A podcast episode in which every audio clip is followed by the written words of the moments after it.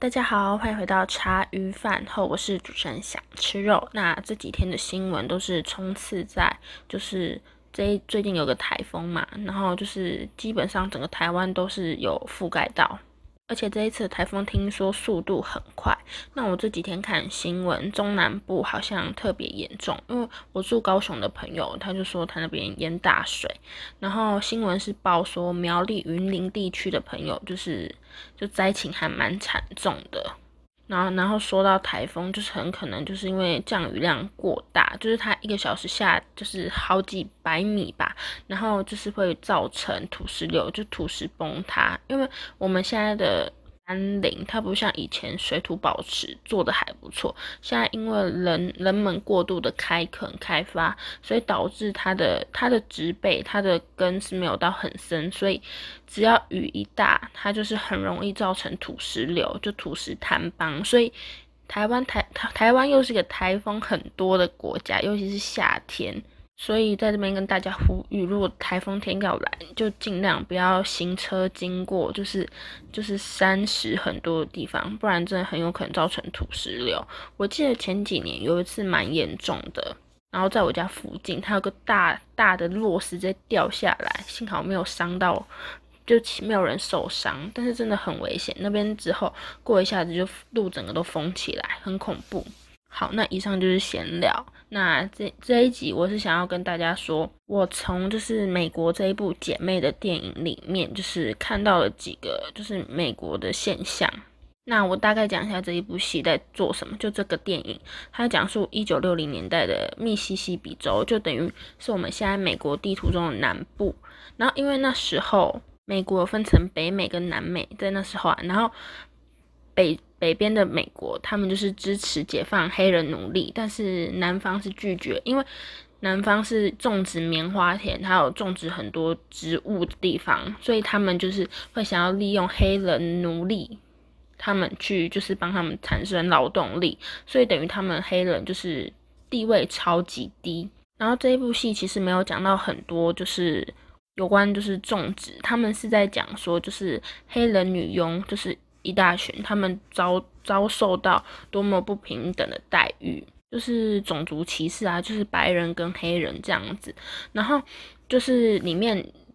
电影里面有一个叫做 Skeeter 的，他是唯一白人群里面就是对黑人比较友善的一个白人。那他会对黑人很友善，是因为 Skeeter 他从小也是用由他的黑人女佣带大。那这一部影片是在二零一一年上映的，它是改编自它二零零九年出版的，就是美国就是还蛮畅销的一本小说，也是叫《姐妹》，然后它是翻拍吧，但是我猜小说的内容应该也是大同小异，但是我没有看过小说，我只有看过电影，然后这一部电影是我们就是高中的地理老师给我们看，然后我想说就是带大家了解一下就是美国有关种族的这个部分，那我们就直接开始吧。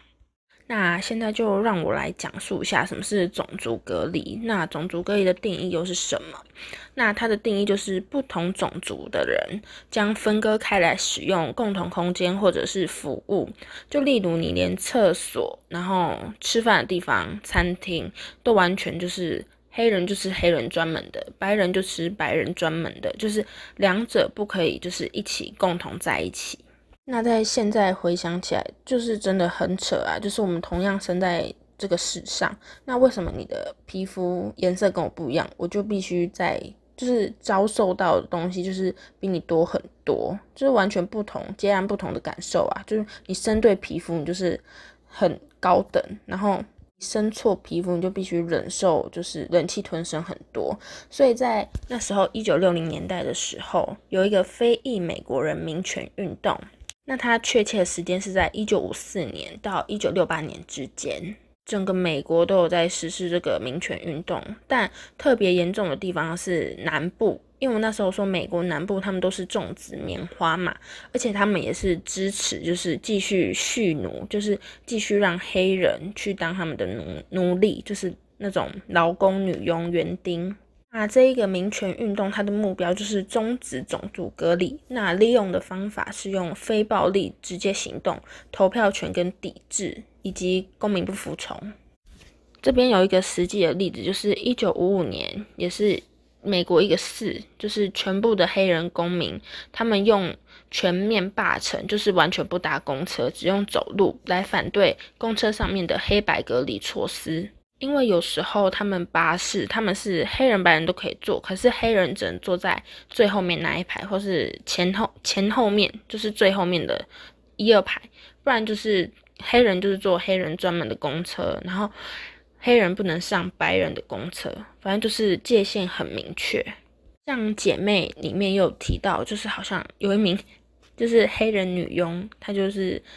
被那个白人雇主发现她上到她的厕所，结果白人雇主就很像在赶病毒，比新冠肺炎还严重哦。就是他等于是要把那个厕所拆了，然后去外面盖一间就是专门给黑人女佣上的厕所。我觉得真的是很扯，以前到底是怎样？那在一九六零年代，你一定要知道一个人。如果你有在关心这个种族种族的问题的话，你一定会知道，就是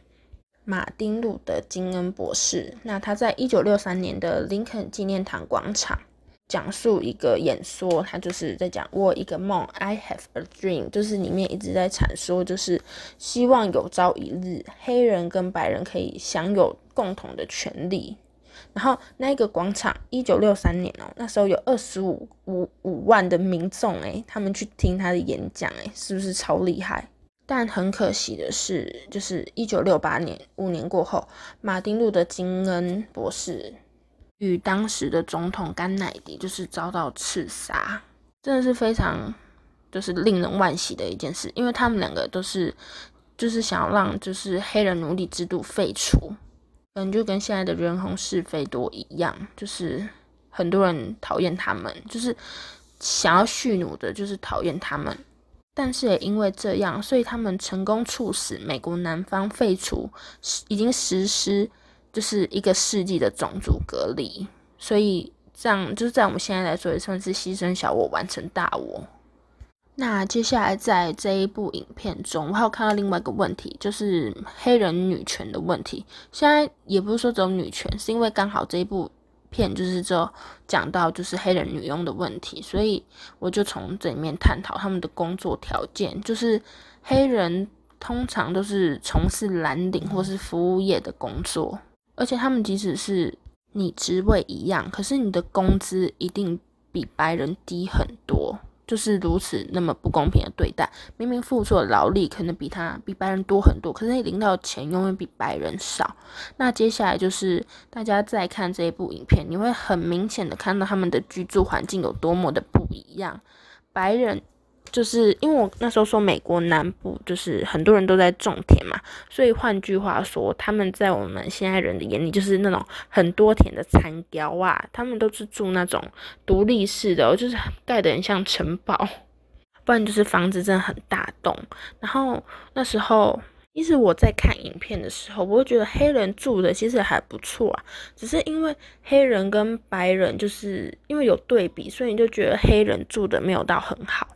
他们黑人就是有他们黑人专，就是专门的一区，就是都住宅区这样，就像我们现代就是工商住宅不是划分的很明确，他们也是有一区就是专门都是黑人住的，然后邻居就是都是黑人，不像美国他们就是自己一栋，然后要开要去找别要去找别的朋友，就是开那种敞篷车，超大敞篷车，就是以前很炫跑的那种敞篷车去找朋友吃饭啊、聊天、打麻将。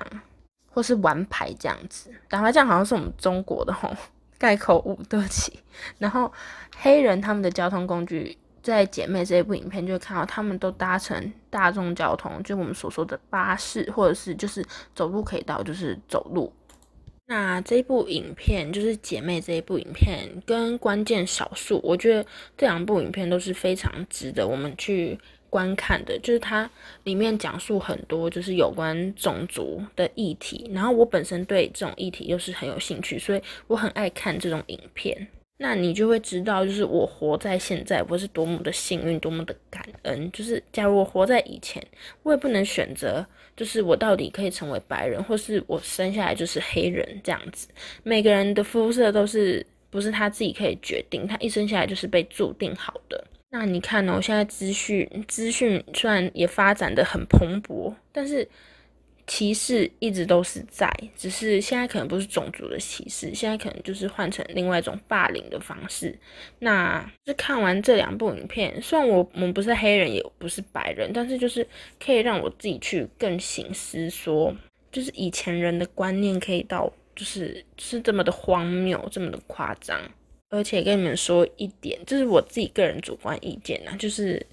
美国总统川普，好啦，现在已经不是前总统，他是一个蛮就是白人至上主义的一个人。那你从他那时候选举，川普跟希拉蕊他们两个选举哦，川普竟然会赢，那是不是就表示说，其实美国人也有很多？是那种白人至上主义的人，这就蛮值得我们去思考了。因为我认为，就是就是从我一个黄种人的观点来看，就是我觉得这件事很荒谬。可是川普他的有些言论，就会让我们知道他多多少少是那种白人至上主义。但是没想到很多美国人好像也跟他一样，所以这件事我觉得很神奇，也是很值得我们再继续去探讨。还有他。作为一个总统，他的讲话，他不像我们这样就是很默默无闻诶，他是一讲话，全美国人都在看诶，全世界都在看。他有时候讲话也真的很不小心。好，那我们这一集我有点讲太多废话，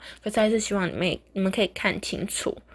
听清楚、讲错。好，那我们这一集就先到这边喽，拜拜。